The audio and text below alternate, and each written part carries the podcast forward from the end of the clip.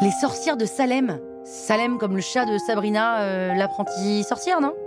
Vous écoutez Krusty History, le podcast qui vous raconte les histoires de l'histoire.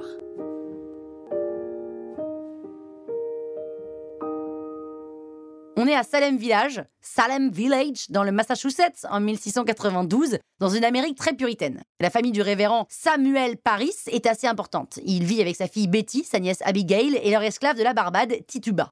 Les petites demandent à Tituba de leur apprendre à lire l'avenir et de faire de la sorcellerie, ce qui est complètement interdit chez les puritains. Elle commence à halluciner, à avoir des convulsions, à parler une langue inconnue et à traîner des pieds en marchant. Les médecins comprennent pas trop ce qui se passe et du coup on parle sur l'explication la plus logique. Les petites sont possédées et c'est forcément l'œuvre de Satan. On harcèle les petites filles pour qu'elles désignent des responsables et forcément, à bout, elles désignent deux femmes du village en plus de Tituba. On sait pas pourquoi. Et aussi parce qu'elles avaient un peu honte d'avoir pratiqué la sorcellerie, elles ont rejeté la faute sur d'autres. Donc là, les trois femmes, les deux du village et Tituba, sont officiellement accusées de sorcellerie et jetées en prison. Les crises de folie continuent malgré tout chez les petites, qui continuent à rejeter la faute sur d'autres personnes encore, surtout des femmes.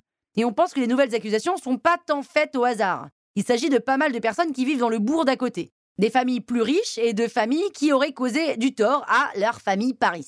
Toutes les soi-disant sorcières plaident leur innocence, évidemment, mais elles sont quand même pratiquement toutes condamnées à mort par pendaison. Celles qui se disent coupables et qui dénoncent d'autres personnes évitent la peine de mort. Les conséquences sont désastreuses pour le petit village. Soit les gens sont jetés en prison, soit ils décident de fuir. Du coup, il y a plein de terrains avec des cultures et des bêtes qui sont laissés à l'abandon. Et niveau commerce, c'est la merde aussi. Hein. Finalement, quelques mois plus tard, les procès s'arrêtent et en 1693, on relâche les accusés. Le gouverneur de Massachusetts, avec l'aide du clergé de Boston, décide de mettre le haut là parce que ça devenait un peu du grand n'importe quoi. En mode euh, arrêtez les gars, là vous avez aucune preuve sérieuse, il faut arrêter de pendre des innocents pour rien. Mais alors qu'est-ce qui s'est vraiment passé dans ce village euh, Salem Village? Bah, Il y a plusieurs théories. Déjà on pense à l'hallucination collective à cause de l'argote de seigle, un champignon qui pousse sur le seigle et qui est un composant du LSD. Mais il y a d'autres raisons, parce que l'ergot de seigle ne provoque pas non plus de convulsions.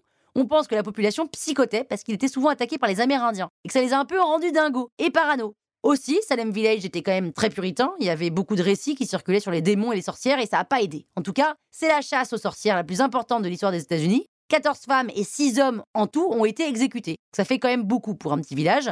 Et cette histoire a vraiment marqué les États-Unis. Elle est souvent prise en exemple d'ailleurs pour dénoncer l'isolationnisme et les erreurs de jugement, l'extrémisme quoi.